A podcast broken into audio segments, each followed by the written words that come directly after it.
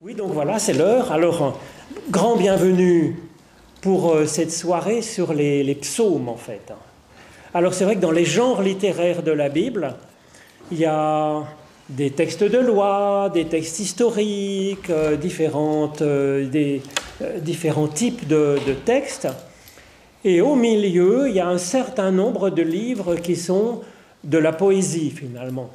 Les psaumes, c'est quand même particulier. Alors c'est vrai que c'est poétique, c'est de la poésie hébraïque, mais c'est particulièrement remarquable parce que, si vous voulez, euh, j'allais dire qu'il y a deux piliers à la fois.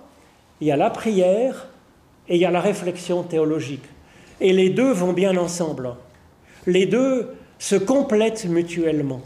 Si on n'est que dans la prière, peut-être qu'il peut arriver qu'on aille un peu, qu'on se laisse embarquer dans n'importe quoi, par le sentiment, par nos illusions. Et donc la réflexion peut un peu corriger ça. Bonsoir Marianne. Peut un peu corriger ça. Et si on n'est que dans le cérébral, que dans la réflexion, dans l'intellect, ben ça manque un peu de, de cœur, ça manque un peu de, de Hein, d'enthousiasme, ça manque un peu d'allant finalement. Et là, nous avons les deux dans les psaumes. Alors c'est ça qui est remarquable et qui a nourri vraiment la foi et la réflexion des fidèles depuis 3000 ans en fait, juifs comme chrétiens.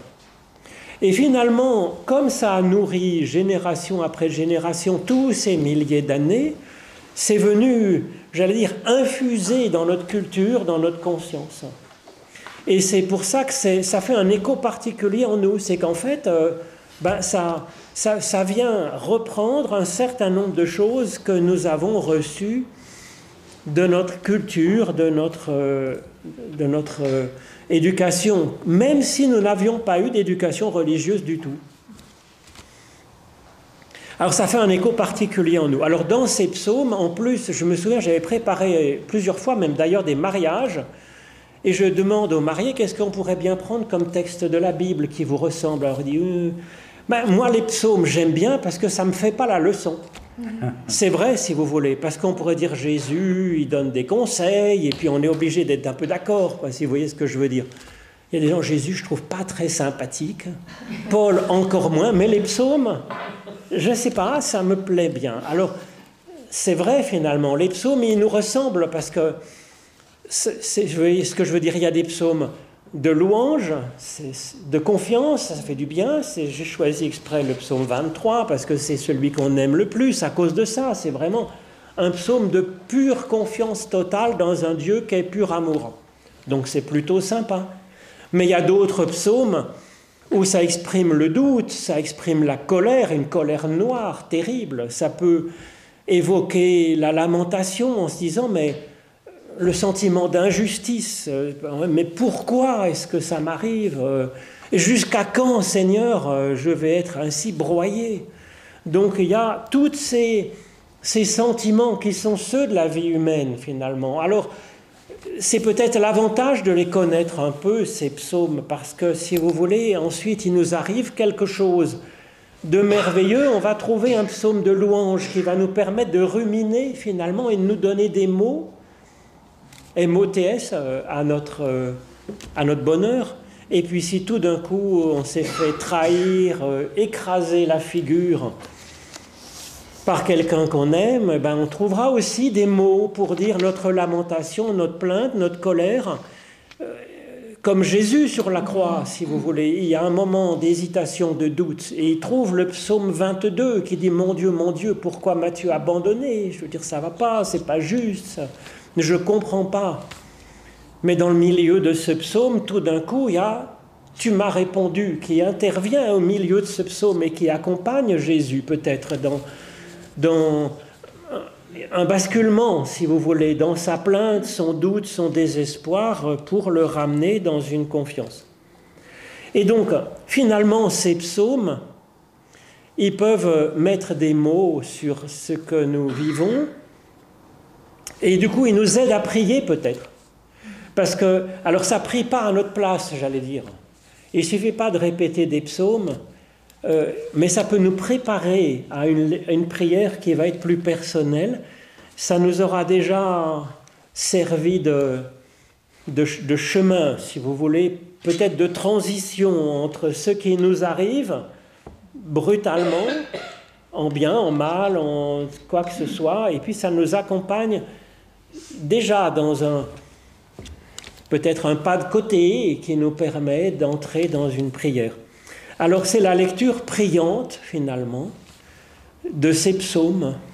On peut les lire soit, j'allais dire rapidement, et puis soit on peut les lire phrase après phrase si c'est un psaume qu'on aime bien, et ça peut nous aider ensuite à, à venir l'habiter avec ce qui nous arrive. Alors c'est fait pour. Par exemple, le psaume 51, c'est un psaume de, repentance de David qui a fait des horreurs pires que ce qu'aucun d'entre nous euh, n'avons fait en général. Bon, à part euh, d'être un cas un peu spécial, mais. mais donc, il met dans le début du psaume, voilà, c'est la prière de David quand voilà les horreurs qu'il a faites. Mais ensuite, dans le corps du psaume 51, on le connaît bien, c'est le miserere, vous savez, en latin dans le texte. Il y a beaucoup de belles musiques hein, qui sont tirées du Miserere. Donc, exemple, le Miserere d'Allegri, absolument incroyable, quoi, avec des voix, des voix de, de garçonnet hyper aiguës. Et donc, dans le corps du psaume 51, il n'y a pas du tout marqué, si vous voulez, les circonstances précises de la faute de David. C'est rassemblé dans le début, mais dans le psaume, ça reste relativement général. Et donc on peut venir l'habiter avec notre propre plainte, avec notre propre remords, avec notre propre regret, et ça nous accompagne vers une, une remontée finalement dans le pardon de Dieu. Donc en parallèle de cette lecture priante, on peut faire une lecture euh, qui étudie la Bible.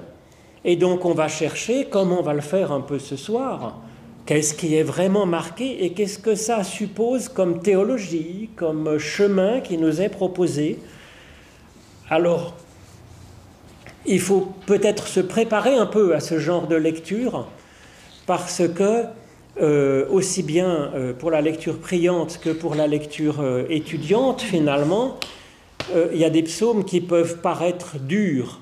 Hein. Par exemple, le plus dur des plus durs, peut-être, hein, c'est le fameux psaume 137, euh, où il y a marqué, euh, c'est Israël en exil à Babylone, euh, alors c'est historique, hein. c'est un psaume très connu parce que il y a du gospel qui est fait là-dessus. Vous savez, quand nous étions sur les bords du fleuve Babylone, nous pleurions et on nous a demandé chanter un chant de, chant de Sion. Mais comment pourrais-je chanter un chant de l'Éternel alors que je suis en exil? Alors, bien sûr, c'est des circonstances historiques, mais on peut, dans notre prière, habiter ça finalement quand on se sent exilé de sa propre vie. Et à la fin de ce psaume, il y avait marqué euh, une prière à l'Éternel en disant, mais que je puisse éclater la, tête des enfants de mes ennemis sur le rocher. Alors ça nous fait dresser les cheveux sur la tête, il n'est pas question une seconde d'imaginer qu'on va éclater la tête des enfants de nos ennemis sur un rocher. Et, mais par contre, il faut le lire au sens spirituel. Voilà. Hein.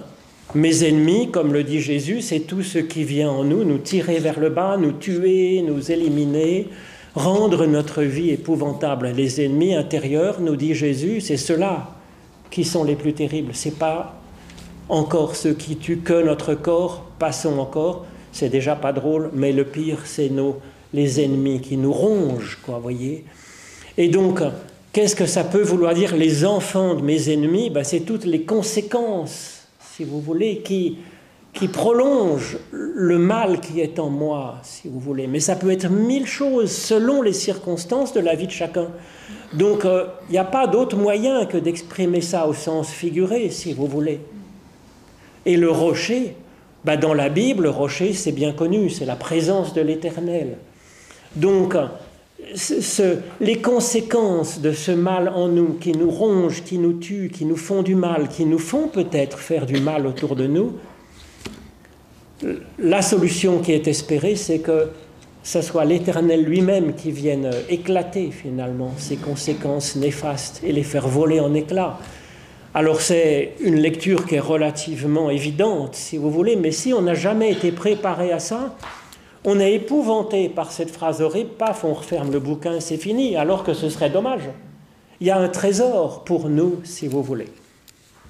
Alors, voilà, les psaumes, c'est particulièrement précieux à cause de ça, à cause de cette aide incroyable que ça apporte à la vie humaine, croyante, j'allais dire, mais pas seulement, pas seulement. Je crois qu'un non-croyant pourrait tout à fait venir habiter aussi ces psaumes, ces poèmes absolument euh, qui appartiennent au patrimoine de l'humanité. Alors pour aujourd'hui, je vous propose deux psaumes. D'abord le psaume premier que j'ai mis, euh, que j'ai mis simplement en français, si je puis dire, pour qu'on le lise, mais simplement rapidement.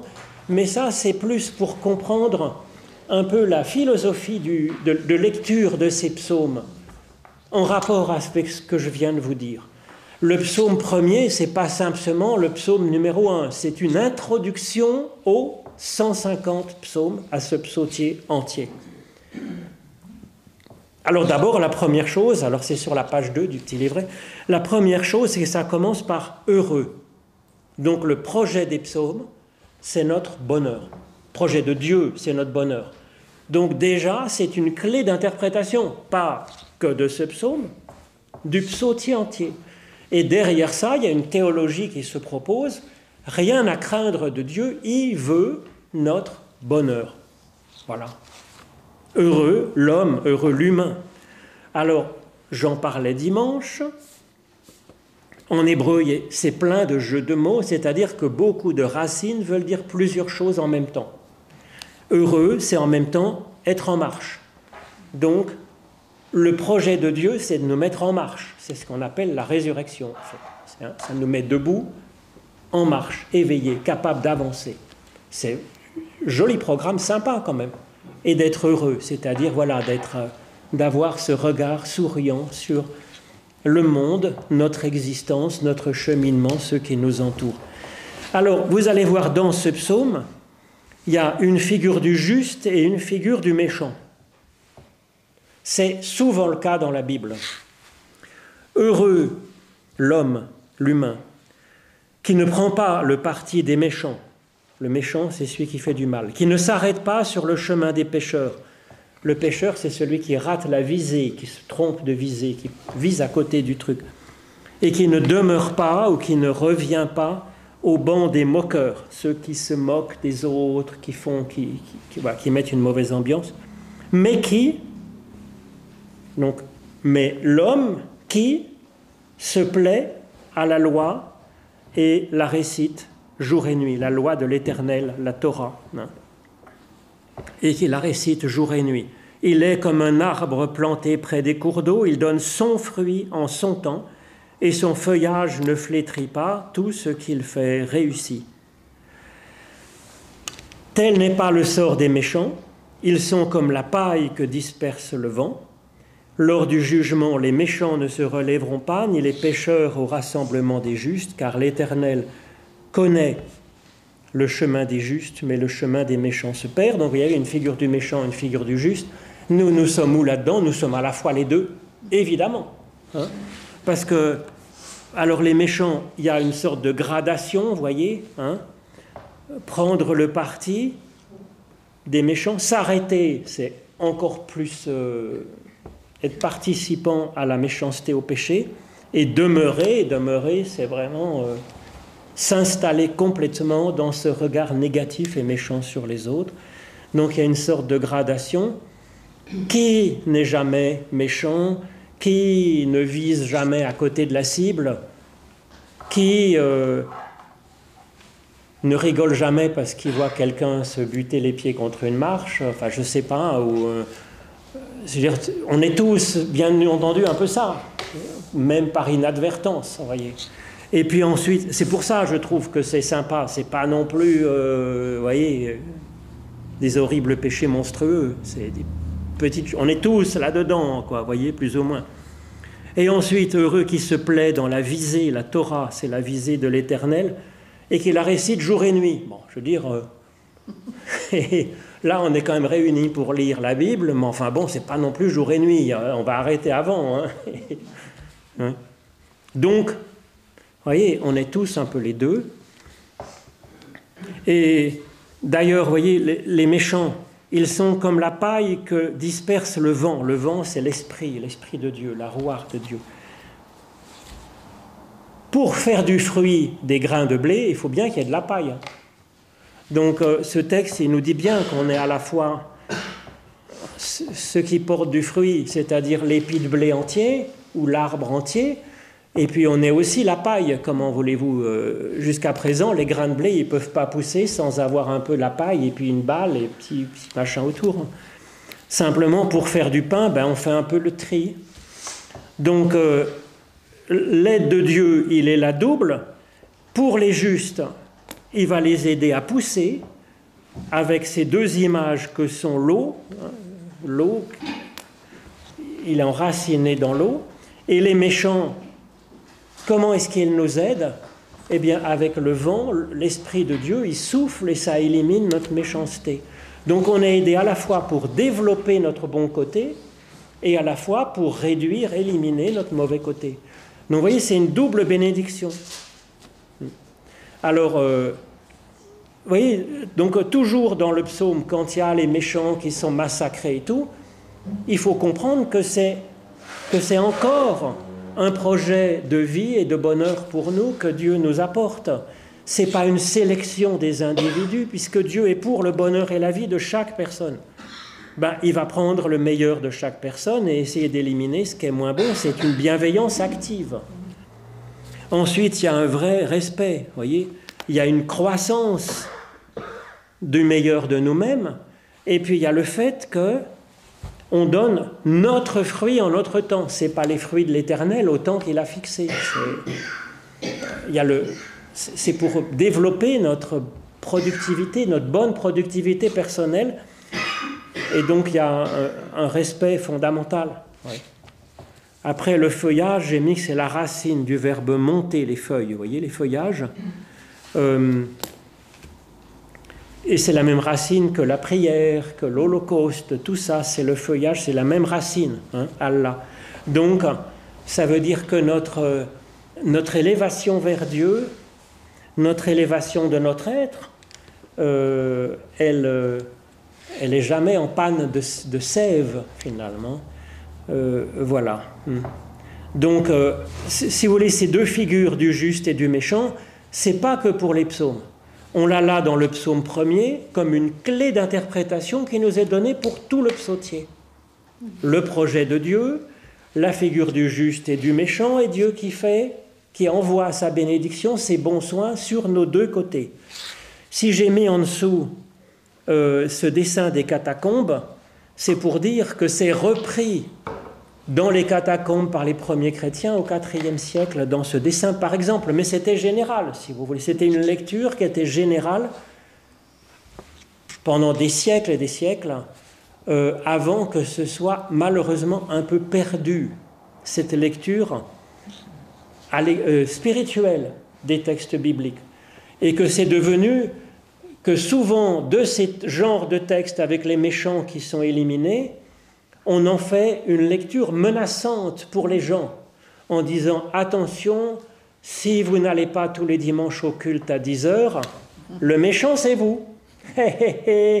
Donc attention, vous allez vous faire jeter à la... Bonsoir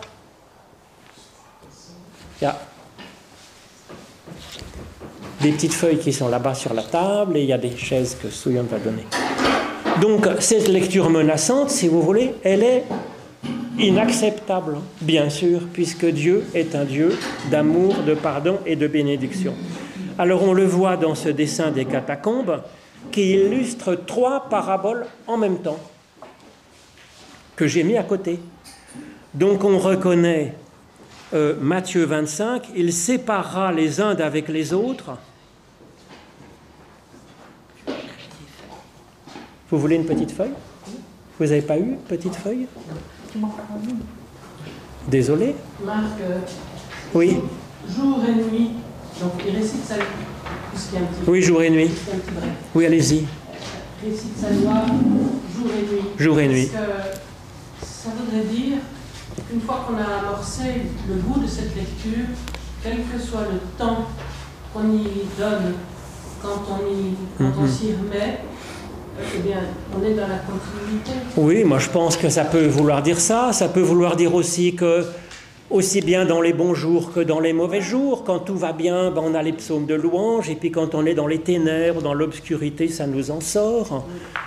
Euh, oui, c'est ça. Puis c'est aussi une façon peut-être, si vous voulez, de donner aussi deux faces de notre temps, vous voyez.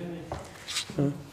Donc là, ce, berger, alors vous pouvez m'interrompre, hein, euh, euh, ce berger, si vous voulez, qui est au milieu, c'est une illustration de Matthieu 25, le jugement, voyez. Il séparera les uns d'avec les autres, comme le berger sépare les brebis d'avec les boucs. Il mettra euh, les brebis euh, à sa droite et le bouc à sa gauche. Bon, vous voyez, il y a la brebis à droite et le bouc à gauche. Hein, hein. Mais ça illustre aussi la parabole de la brebis perdue. Il va à la recherche de la brebis qui est perdue jusqu'à ce qu'il la trouve.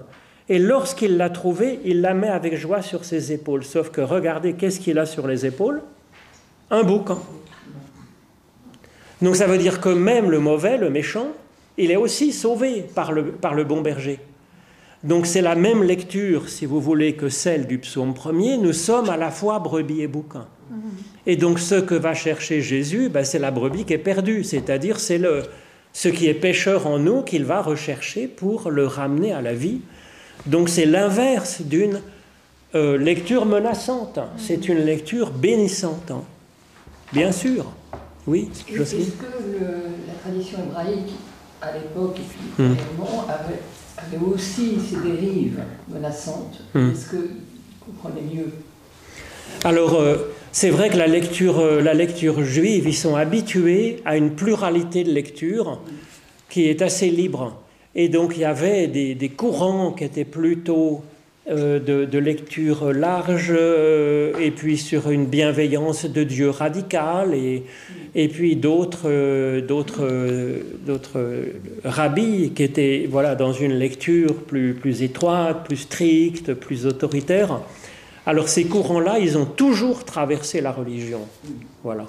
Et il y avait des débats, et dans le Talmud, il y a euh, Rabbi Hillel dit ceci, cela, et puis Rabbi Shammai dit l'inverse, et puis ils ont mis les deux dans le texte. Et rien que ça est une lecture qui accepte la pluralité de lecture et qui dit que c'est une richesse. Voilà. Alors c'est vrai qu'avec Jésus-Christ,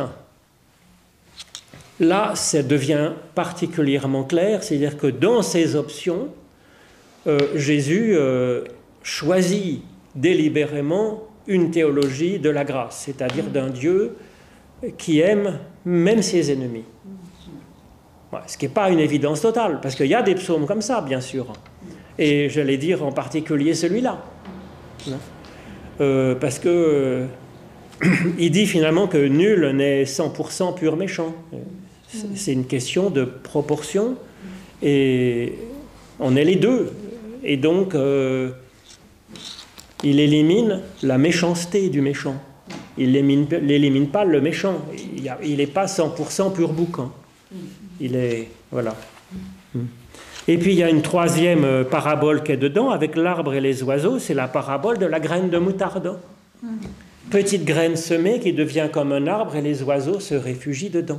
Donc si vous voulez, dans ce dessin, c'est la théologie assez courante pour les chrétiens des quatre premiers siècles, avant les grands conciles, qui durcissent un petit peu, fondamental, c'est pas la croix.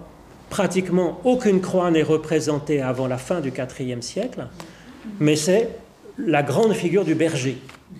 Le berger, c'est-à-dire la pure grâce de Dieu qui va chercher même la plus perdue des brebis perdues et qui se débrouille pour la retrouver. Alors là, c'est vrai que c'est un comble parce qu'ils mettent sur les épaules du berger, au cas où on n'aurait pas compris, ils mettent carrément le bouquin. Voilà. Hmm. Et donc euh, ça, si vous voulez, donc c'est pas des c'est pas des chrétiens libéraux euh, qui inventent euh, cette lecture d'un Dieu purement bienveillant. Ça existait du temps du psaume premier. C'était central à la suite de Jésus-Christ, ça donne une clé de lecture de tout le reste de l'écriture. Voyez? Quand on dit Jésus accomplit les écritures, oui et non. Pas au sens de prophétie, mais au sens où Jésus-Christ donne une clé de toutes les écritures. C'est-à-dire qu'on lit les écritures à la lumière de ce qu'accomplit Jésus-Christ. Vous comprenez? C'est dans l'autre sens. Donc, euh, on, lit le psaume premier. Je suis sûr qu'il y en a qui se débrouillent pour en faire une lecture menaçante. Hein.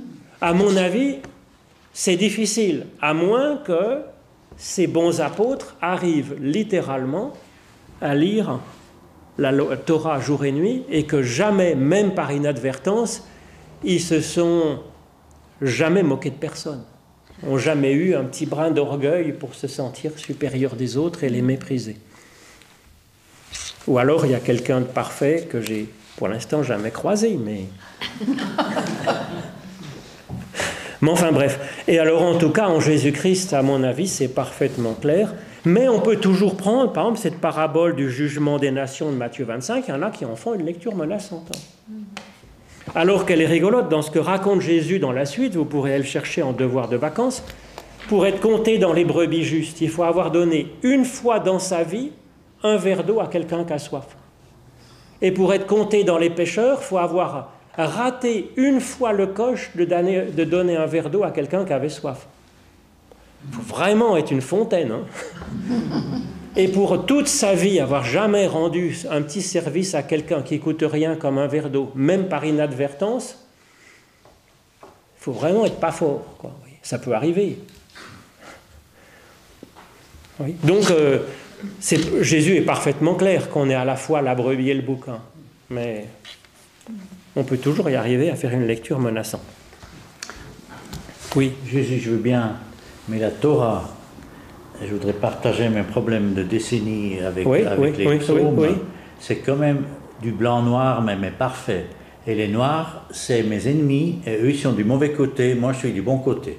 Oui. il y a les repentances de David, euh, qui était un, bon salaud aussi. Hein. Oui. Mais, euh, non, mais c'est ce que je vous dis, c'est que les ennemis, c'est ce qui me pourrit la vie. Et, et, et c'est pas mon voisin. C'est Jésus, oui, mais... Non, non, mais même là, regardez en lisant littéralement les psaumes, on peut arriver à la conclusion que le, mot est, le monde est divisé en deux parties. Euh, non, non. Et moi, je suis du bon côté, malheureusement. Euh, euh. oui, alors ça, c'est des lectures. C'est une lecture en fait qui est soit désespérante, soit intégrée, soit une lecture de, de, une secte en disant nous, on est le, club des justes, et puis aux alentours, c'est tout que des mécréants qui sont vomis par Dieu. Non, il n'y a que le, chef-d'œuvre de, Marty qui ensuite m'a expliqué, euh, hmm. qui, explique les 150 tourmes avec un bouquin ah de 300 pages. Ah oui. Euh, là, c'est hmm. plus clair et c'est plus chrétien. Hmm. Mais en tout cas, moi, voilà, il y a une figure du juste, une figure du pécheur, une figure de, l'hébreu et une figure des Égyptiens. Mais ça, c'est très classique, si vous voulez, comme une lecture. Euh, par exemple, pour les Hébreux et les Égyptiens, traverser la mer Rouge avec les méchants Égyptiens qui sont noyés, les gentils Hébreux qui se sauvent, le Paul et Pierre disent qu'on est baptisé comme à travers la mer Rouge. C'est une figure de notre baptême. Donc le baptême, c'est quoi? C'est un pécheur qu'on plonge dans la grâce de Dieu pour ressortir euh, un peu plus enfant de Dieu. Donc ça veut dire, cette lecture, elle fait qu'on est à la fois les Hébreux et les Égyptiens et que les mauvais Égyptiens noyés ils sont éliminés, et puis les gentils Hébreux, ça représente la part enfant de Dieu que nous sommes. Donc c'est, oui, c'est pas une lecture euh, récente, c'est une lecture qui a 3000 euh, ans, si vous voulez. Et donc quand on lit comme ça, c'est pour ça que je voulais le faire en introduction des psaumes, c'est que ça nous réconcilie. C'est les ennemis, c'est ce qui me pourrit la vie. Ça peut être mon orgueil, ça peut être des blessures anciennes, ça peut être la détresse physique, ça peut être... Euh, l'attaque du Hamas. Alors ça peut être effectivement l'attaque du Hamas qui me déprime, qui me fait haïr un certain nombre de catégories de population. Et donc euh, c'est fait pour nous, aider à euh, aller mieux. Alors, le psaume 23. Donc psaume 23, c'est le psaume le plus connu parce que si vous voulez, j'allais dire, c'est du jus d'évangile. Sauf que c'est l'inverse, sauf que c'est Jésus qui s'est voilà, euh, complètement euh, euh, est dans cette sensibilité spirituelle et théologique du psaume 23. Voilà, et qui dit alors c'est de l'hébreu avec le français sous le mot à mot, ça se lit de droite à gauche. Ça se lit de droite à gauche d'en haut vers l'en bas, hein, ligne après ligne. Alors je vais vous le lire quand même en français. Dans cette traduction, que je, je sais pas si ça se voit encore, je crois, c'est le psautier en version œcuménique, texte liturgique. C'est ce qui est lu à la messe le dimanche matin, en fait, ou dans les monastères. Les moines, dans les monastères, et dans le temps de Saint Benoît, ils récitaient le psautier entier toutes les semaines. Donc il y a sept offices par jour, et puis il ruminait les psaumes jour et nuit, puisqu'il y a sept offices dans la journée. Maintenant, je crois qu'ils le font en 15 jours, parce qu'ils ont du temps aussi pour travailler, pour faire autre chose, puis pour manger aussi, des fois. Ils discutent les psaumes ou ils les lisent seulement? Alors, ils les psalmodient un peu, voilà, oui. Et donc, euh, à la liturgie, on appelle la liturgie des heures, c'est réparti dans les sept offices de la journée. Alors, le psaume 23, euh, je vais vous le lire, c'est psaume de David. Alors là, c'est marqué le Seigneur, mais on peut mettre aussi l'Éternel, hein, c'est Yahvé. Le Seigneur est mon berger, je ne manque de rien. Sur des prés d'herbes fraîches, il me fait reposer. Il me mène vers les eaux tranquilles et me fait revivre. Il me conduit par le juste chemin pour l'honneur de son nom. Et si je traverse les ravins de la mort, je ne crains aucun mal, car tu es avec moi. Ton bâton me guide et me rassure. Tu prépares la table pour moi devant mes ennemis. Tu répands le parfum sur ma tête tellement que ma coupe déborde. Grâce et bonheur m'accompagnent tous les jours de ma vie, et j'habiterai dans la maison du Seigneur pour la durée de mes jours. Donc voilà ce psaume 23 que vous connaissez peut-être par cœur.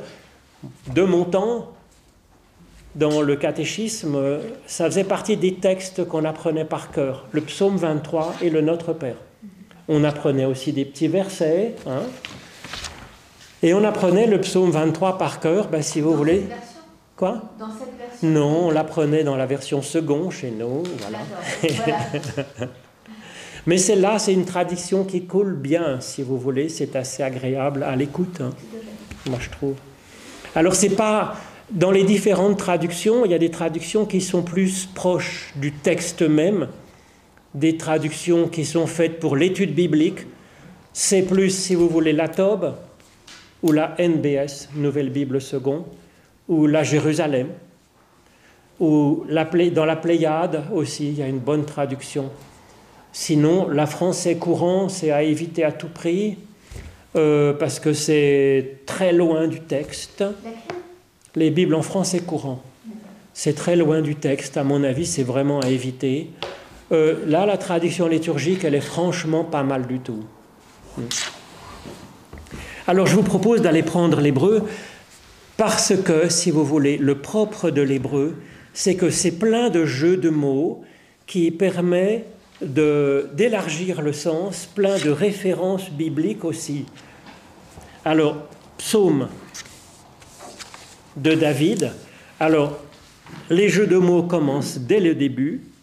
Mise mort, ça veut dire le psaume, parce que c'est sur la racine euh, zamar qui veut dire chanter. Mais zamar, ça veut dire aussi élaguer, tailler comme une vigne qu'on taille. Me demandez pas pourquoi, c'est parce qu'il n'y a pas beaucoup de lettres. Les racines hébraïques sont sur deux ou trois lettres. Donc la combinaison, elle est limitée. Donc finalement, il y a beaucoup de, racines hébraïques sur trois mots, trois lettres, qui veulent dire plusieurs choses différentes. Alors pourquoi chanter et élaguer? Ben, Peut-être c'est ce que je vous disais pour la paille et le grain, c'est que pour chanter, il faut peut-être élaguer un peu. Vous voyez ce que je veux dire? Pour garder le meilleur, pour le chanter, la louange, et pour... Euh, après, moi, je vous dis simplement factuellement que mise mort, ça veut dire à la fois chanter et élaguer. Bon, bien sûr, là, c'est le psaume de David. Donc, euh, au sens premier, c'est bien le mot chanter qu'il faut garder. Mais il y a, pour l'hébreu qui le lit en hébreu, il y a cette référence, si vous voulez, qui approfondit le sens. Après, vous en faites ce que vous voulez, parce que c'est pas marqué ce qu'on doit en faire. C'est pour euh, susciter le, la réflexion. Voilà. Ensuite, de David, il y a marqué le David, c'est psaume de David au sens premier. Sauf que David, ça veut dire aussi le bien-aimé en hébreu. Il s'appelle, c'est comme, c'est comme, euh, ça existe comme prénom. Euh, bien-aimé, non, ça n'existe pas. Aimé, aimé, ça existe. Hein. Désiré aussi. Désiré. Voilà, c'est ça. Aimer, tout simplement. Ben, David, il s'appelle, ça veut dire aimer. Mais quand on dit psaume de David, ça veut dire psaume du bien-aimé. Ça commence bien, ça veut dire ce psaume, pour toi, lecteur, première chose que je te dis, tu es le bien-aimé de Dieu. L'évangile est déjà dit, si vous voulez. Et ça commence le psaume comme ça, comme une promesse de bénédiction. Il n'y a pas marqué le bien-aimé quand il est bien sage. Il n'y a pas de menace sous-entendue. Il y a marqué le bien-aimé, point. Donc c'est déjà bien parti. Ensuite, il y a marqué Yahvé. Alors c'est traduit parfois le Seigneur. À mon avis, c'est un contresens. Alors c'est un contresens ancien, mais c'est un contresens à mon avis quand même. Parce que Yahvé, c'est sur la racine du verbe être. Chaya. Ça veut dire je suis, j'étais, je suis, je serai. C'est une drôle de combinaison du verbe être, mais je vous l'ai déjà dit plusieurs fois, mais je le répète.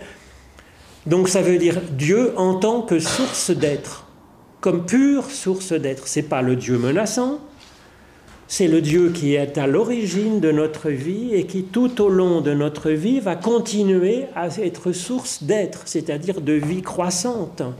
Je suis qui je suis.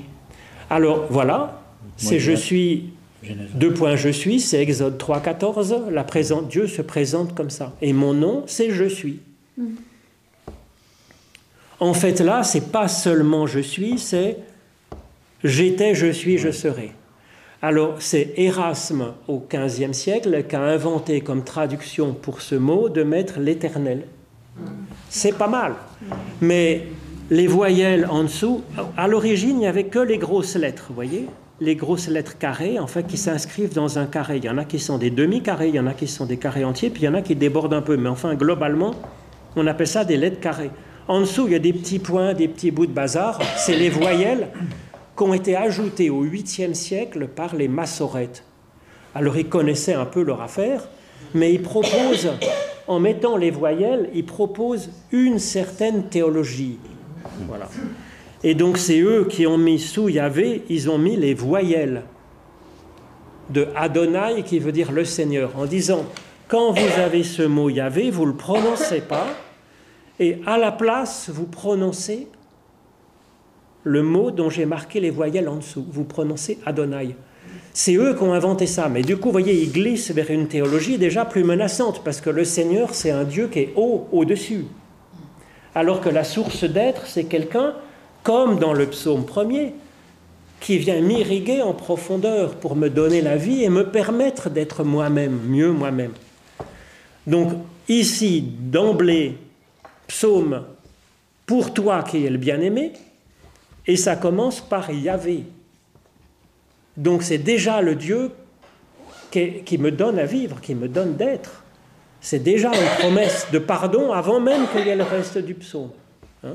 Le bon Dieu, sur l'instant Le bon Dieu, bah c'est le bon Dieu, ça. il n'est pas bon ici. Ah, là, il est bon, puisqu'en fait, il est, c'est un Dieu qui est source d'être pour chacun. Et qui aime chacun, qui m'aime le lecteur. C'est le bon Dieu. Il est qu'il est. Alors il est qui il est, et là on part du fait qu'il est un Dieu qui est source de vie, pour, le, pour, euh, moi, lecteur, qui suis le bien-aimé de Dieu. Hmm. D'ailleurs, juste après, il y a Yahvé. Alors, qu'est-ce qui a marqué dans, dans la traduction en français? Le Seigneur est mon berger, voilà. Sauf que là, il n'y a pas marqué berger, il y a marqué Yahvé me faisant paître. Alors celui qui fait paître, c'est bien un berger. Sauf que là, c'est un participe présent.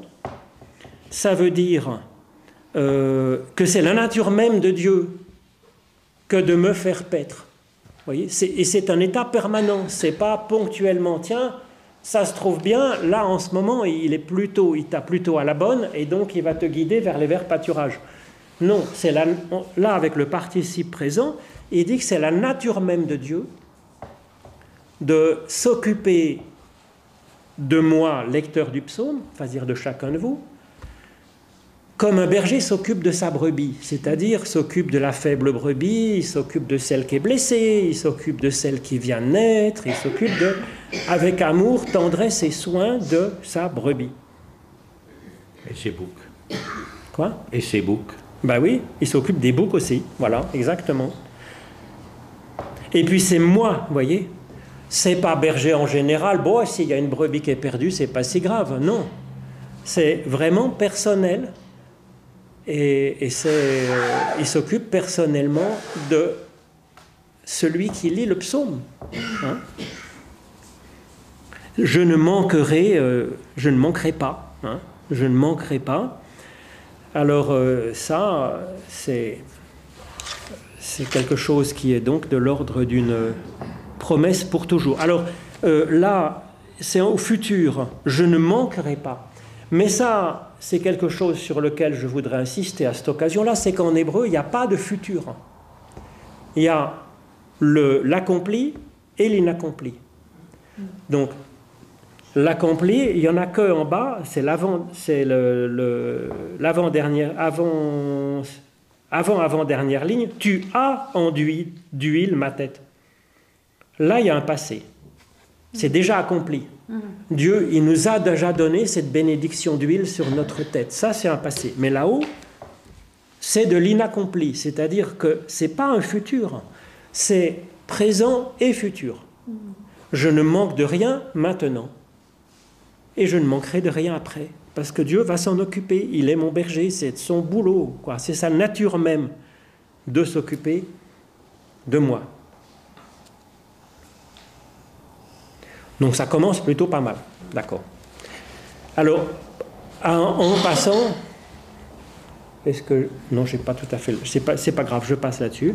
Euh, donc, dans des pâturages d'herbes vertes, il me fait coucher. Alors, ça, c'est bien. Hein. Euh, à quoi ça vous fait penser, si vous voulez? Les pâturages d'herbes vertes, ça fait penser? Au paradis. Voilà. Et donc c'est une référence à la Genèse. Ça veut dire, c'est, il y a une part de paradis dans votre existence. Alors peut-être qu'on ne pas bien noté, parce que des fois on est submergé, mais il y a cette part de paradis. En tout cas, c'est euh, la visée. Euh, alors peut-être le fait même d'être vivant, c'est déjà le fait d'être euh, quelque part dans le paradis, puisqu'on a reçu cette source d'être. Alors c'est pas à 100%, mais c'est au moins à 1 ou 2%, puisque on est quand même là vivant en train de lire le psaume. Alors si aussi on part de la Genèse, ça veut dire qu'on repart de la première page de la Bible. Et si je ne suis pas tout à fait dans le paradis, ben c'est qu'en fait je suis au début d'une évolution et il y a la promesse que Dieu va, il m'aide dans la suite de l'évolution. Vous comprenez? Ça me place euh, à la racine, même si je suis allongé dans l'herbe verte. C'est le niveau zéro, si vous voulez, de la, de la création. L'herbe verte, je ne sais plus à quel jour ça, ça apparaît dans la Genèse, mais c'est assez, c'est dans les premiers jours, si vous voulez. C'est pas dans le, sixième jour, hein. c'est dans les jours avant. Euh, il y a de l'herbe verte, et puis il y a de l'herbe selon la semence, il y a d'autres herbes, ça doit être le quatrième jour ou quelque chose comme ça, j'aurais pu regarder. Mais ça fait rien. Mais ça veut dire que déjà, si je suis au niveau de l'herbe verte, je suis vraiment au début de ma genèse, de mon être, eh bien Dieu est déjà en train de s'occuper de moi et de poursuivre ma genèse. Alors ensuite, c'est intéressant, les deux lignes suivantes, auprès euh, des eaux, alors les eaux, c'est aussi une référence un peu à la Genèse, hein, les eaux de repos, les eaux. Hein, euh, il me conduit, mon être, il fait euh, revenir, il me guide dans les sentiers de la justice à cause de son nom. Donc vous voyez, ça fait tout. Euh, j'étais couché dans le paradis, et maintenant, il continue à me conduire. Donc après un passage finalement d'état vraiment stable dans l'herbe du paradis, maintenant il me mène euh, en route, en chemin, grâce à des eaux tranquilles, à des eaux de repos. Les eaux, c'est une figure de bénédiction, de source de vie. Le repos, c'est la même racine que Noé, c'est une idée aussi de paradis, d'état de, bonheur, d'état de, plénitude. Il me conduit à travers, grâce à ses eaux, il m'arrose, il m'irrigue, comme dans le psaume premier. Et, il y a ce mouvement, euh, voilà. Hmm. Mon être, il fait revenir, ça c'est le verbe de la conversion. Hein, euh, c'est le verbe chouve en hébreu, la teshuva, c'est la conversion, comme dans l'évangile, repentez-vous ou convertissez-vous. C'est pas très bien dit parce que ça fait un peu moraliste. Là, c'est plutôt un, bon cheminement. Transition. Une transition, hein, une, un, bon cheminement. Euh, vraiment vers la vie, quoi, finalement. Hein. La euh, c'est aller vers c'est ça, Teshuva, c'est le fait de, de revenir, d'aller vers l'éternel, de bouger dans la bonne direction, de bouger vers l'éternel, de bouger vers la vie euh, en plénitude. Oui. Et ce n'est pas vers, de bouger vers celui qui nous a fait du tort? Non, il n'y a pas de dimension, je vais dire, forcément morale dedans. Non. Euh, non. Alors c'est vrai que quand je reviens euh, dans une qualité de mon être, peut-être que je peux avoir une plus grande lucidité et voir que peut-être c'est une bonne idée, mais à ce moment-là, d'aller vers celui à qui j'ai fait du mal, ça peut être un fruit de la teshuva, j'allais dire. Hein, vous voyez Là, à mon avis, c'est pas pas l'idée euh, moraliste du tout de ça. La morale, c'est un fruit. C'est les fruits du psaume premier, les fruits. Mais là, c'est plutôt euh, Dieu qui nous met en, forme. Euh, et quand on sera en forme, on aura des actions plus justes, peut-être. Vous voyez mm. Mm. Alors, en même temps, euh, il me repose, hein, et en même temps, il nous met en route, vous voyez Il me guide dans les sentiers de, la justice, euh, à cause de son nom. Donc euh, c'est, là, c'est assez dynamique. Euh, et voyez, le sentier de la justice, c'est plus du fruit finalement. Vous voyez Il me guide. c'est parce que je suis ensuite dans une certaine harmonie une certaine écoute euh, de l'Éternel, euh, qu'il a pu euh, grandir mon être et le mettre en forme et, avancer. Hein.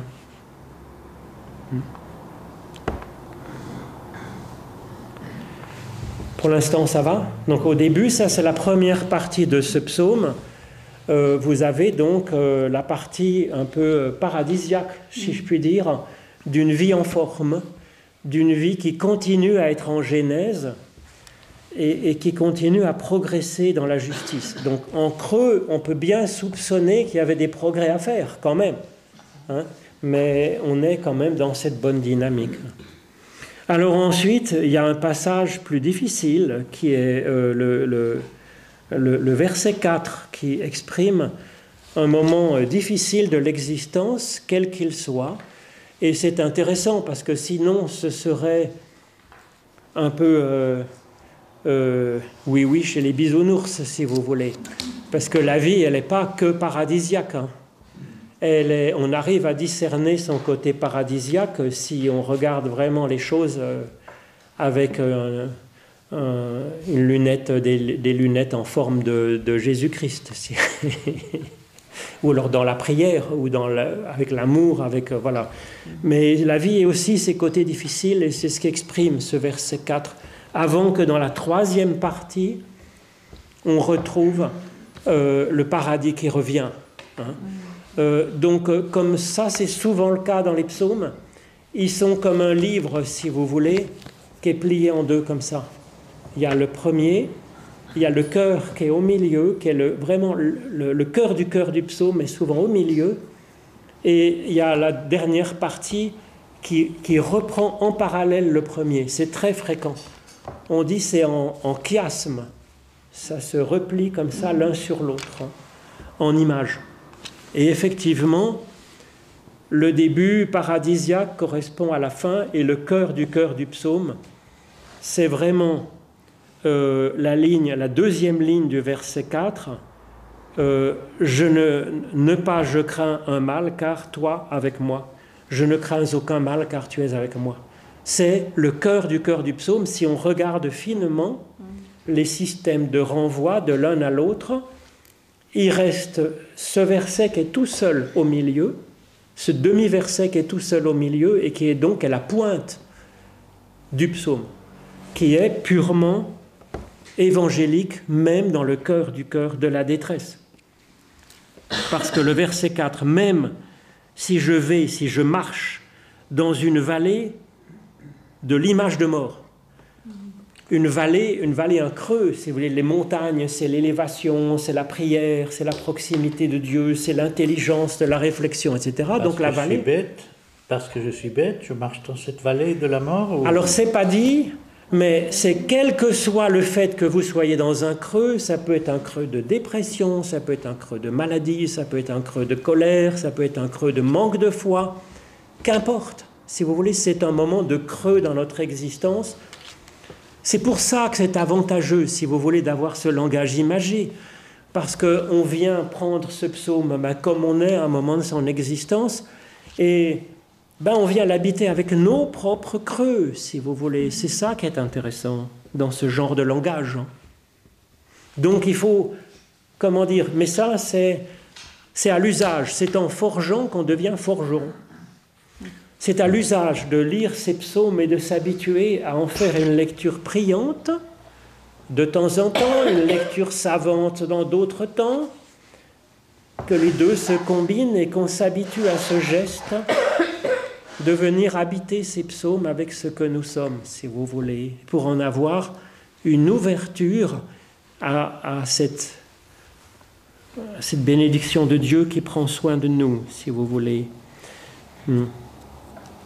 Alors, même si je vais dans la vallée de l'image de mort, le même si, ça veut dire que ce n'est pas la volonté de Dieu finalement. Hein? Dieu n'a pas voulu que je... Ce n'est pas une épreuve voulue par Dieu, ça peut arriver. Hein?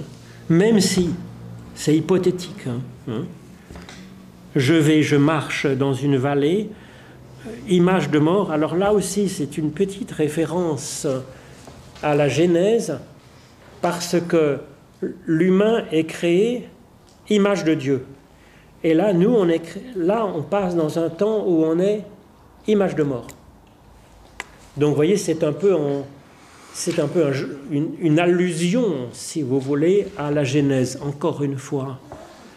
Donc, si ma Genèse, finalement, au lieu de devenir Jésus-Christ, ben, il y a un moment où je suis dans une détresse euh, terrible et où je crois plus en rien et où ça va pas du tout. Et à ce moment-là, ben, je suis peut-être, dans un certain sens, dans une vallée d'images de mort et ça vient étouffer en moi l'image de Dieu qui est comme euh, obscurcie.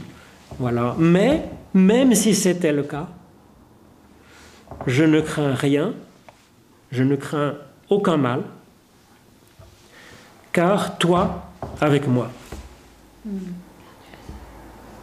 Alors ça, toi avec moi, c'est une référence, si vous voulez, à une certaine théologie qui est fondamentale dans l'Ancien Testament, c'est une alliance inconditionnelle qu'on a déjà un peu avec Abraham. Tu es béni, tu seras bénédiction. Et puis maintenant, voilà ce que je te propose. Mais la bénédiction est donnée en premier. Elle n'est pas conditionnée au fait que je sois sage, beau et intelligent. C'est le compact, non? Quoi? C'est pas le compact. Ça, c'est Dieu et le peuple. Alors, le, ah, c'est pas un pacte, voilà. C'est une alliance inconditionnelle. Alors que dans le Deutéronome, on aura plus le pacte. Voilà ce que vous devez, voilà votre partie. Moi, je ferai ça. Si tu fais bien tout bien ce qui est dans la loi, tu seras béni. Si tu fais pas bien ce qui est, tu seras maudit et ça va pas aller du tout. L'individu. Alors ici, c'est vrai que c'est, c'est, le, avec moi, c'est au singulier l'individu, le lecteur du psaume. Hein, voyez Donc c'est vraiment alliance personnelle. Et donc là, une, une alliance inconditionnelle. C'est Dieu qui est avec moi. C'est aussi ce qu'on voit dans Jacob, l'alliance avec Jacob, avec l'échelle d'anges qui montent et qui descendent. L'Éternel dit, bah, écoute, vas-y librement, selon ton inspiration, je suis avec toi. Et c'est ce mot qui est marqué. En même temps, il y a un petit jeu de mots. C'est que il y a marqué il m'a dit. Mais im, ça veut dire avec, et i, c'est moi. Mais ils ont mis il m'a dit parce que Ahmad, c'est la colonne. Alors là, il y a un petit jeu de mots, c'est pas une référence à ce moment-là à la Genèse, c'est une référence à l'Exode avec la colonne de feu, vous savez, qui guide les Hébreux dans le désert et qui les, qui les aide à s'arrêter ou à repartir pour aller avancer jusqu'à la terre promise, jusqu'au paradis. Donc c'est le Dieu qui nous accompagne, qui nous libère, qui nous fait sortir d'Égypte vers la vie. Donc ça, c'est ce qui nous est promis, ce renouvellement de l'alliance avec Dieu qui nous accompagne comme une colonne de feu qui est dans notre désert, dans nos, euh, voilà, dans nos moments difficiles. Alors après, ton sceptre et ton bâton, c'est deux sortes de bâtons, un qui aide à marcher, un qui nous montre une direction, comme le bâton du berger, mais le berger, il tape pas sur ses moutons normalement, il peut arriver que sur les vaches, on donne un petit coup de bâton sur la, les fesses, mais pas sur les moutons, donc... Euh, c'est plutôt pour nous guider ou pour nous rassurer, nous protéger contre les loups. Hein? ton bâton et ton sceptre, eux, me consolent. Si on met eux, c'est par rapport aux faux dieux, par rapport à d'autres choses qui sont des illusions et qui n'apportent aucun bénéfice dans mon existence. Là, eux, l'action de Dieu dans ma vie, ça apporte un vrai bénéfice, une consolation. Alors en hébreu, la consolation, c'est pas simplement nous remonter le moral, c'est remettre notre être en forme, si vous voulez. Euh, c'est vraiment réorganiser notre être entier pour qu'on soit en pleine forme, santé, pour avancer. C'est pas simplement sur le moral, mais le moral aussi. Hein. C'est la même racine que, que dans, dans Ésaïe, vous savez, le livre de la consolation. Consoler, consoler mon peuple, dit l'Éternel, c'est la même racine là. Alors tu installes devant moi une table vis-à-vis de ceux qui m'attaquent. Alors là, il y a encore un petit jeu de mots. C'est que si vous voulez, la table chalar, chalarou, une table, ça veut dire aussi, c'est la même racine que envoyer. Alors, je vous le laisse comme ça, c'est une sorte d'allusion. Il dresse une table devant ceux qui m'attaquent pour nous réconcilier à table peut-être, ou pour... Euh, on ne sait pas pourquoi, si vous voulez. Peut-être que c'est en allant prendre un café qu'on peut s'entendre. Peut-être que dans la nourriture, ce qui est mauvais en moi, je peux tout d'un coup me, réconcilier, par exemple, avec, je ne sais pas, peut-être on est plein de détresse, de colère contre notre ennemi, ça peut devenir tout d'un coup une bonne énergie pour, pour avancer. il peut y avoir une sorte de conversion aussi, là, avec la table qui vient nourrir ceux qui m'attaquent pour que qu'il y ait un retournement, si vous voulez, que ça devienne une bonne dimension. Ou alors chalar, ça veut dire être envoyé être envoyé comme un apôtre vers ceux qui font le mal, j'en sais rien. Après, vous voyez, c'est tous ces jeux de mots de l'hébreu, ça donne de la profondeur de sens et d'interprétation pour euh, libérer une multitude d'interprétations de chacun. Alors ensuite, on arrive au verset, la fin du verset 5. Tu as enduit avec de l'huile ma tête et ma coupe déborde et surabondance. Alors, euh, ça c'est au passé, ça veut dire que c'est déjà fait.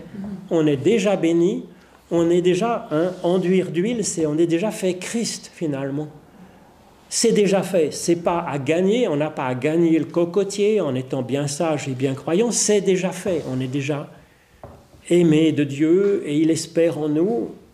L'huile, c'est une bénédiction et puis en même temps, c'est une vocation, un envoi en mission. Et ma coupe déborde, donc ma coupe déborde d'huile pour que j'en donne autour de moi. Oui, le bonheur et la fidélité me poursuivent tous les jours de ma vie. Là, il y a un dernier jeu de mots important. Je reviendrai où j'habiterai. Ça peut être soit l'un, soit l'autre des deux lectures. Dans la maison de Yahvé, à la longueur de mes jours. Et donc là, on voit bien, si vous voulez, que c'est pas simplement pour euh, être un passage dans la vie éternelle, que c'est pour tous les jours ce psaume. C'est une lecture déjà pour la vie présente, et, c'est ça l'essentiel. Alors pour terminer, je vous ai mis derrière le verso ce dernier jeu de mots, si vous voulez. Pourquoi c'est à la fois je reviendrai et j'habiterai? C'est parce que ce mot, là, je l'ai mis en haut, hébreu. Il reste que deux lettres que j'ai entourées avec un petit liseré rouge, la sorte de petite fourche et la sorte de petite main comme ça. Hein ça veut dire chave. Mais il n'y a plus que ces deux mots. À gauche et à droite, c'est la déclinaison du verbe. Alors ça peut venir de deux racines différentes. Ça peut venir de chouve, avec le petit machin au milieu qui est tombé, ou de Yashav, le petit machin à droite qui est tombé. Il reste que les deux lettres. Vous voyez la fourche et la main comme ça.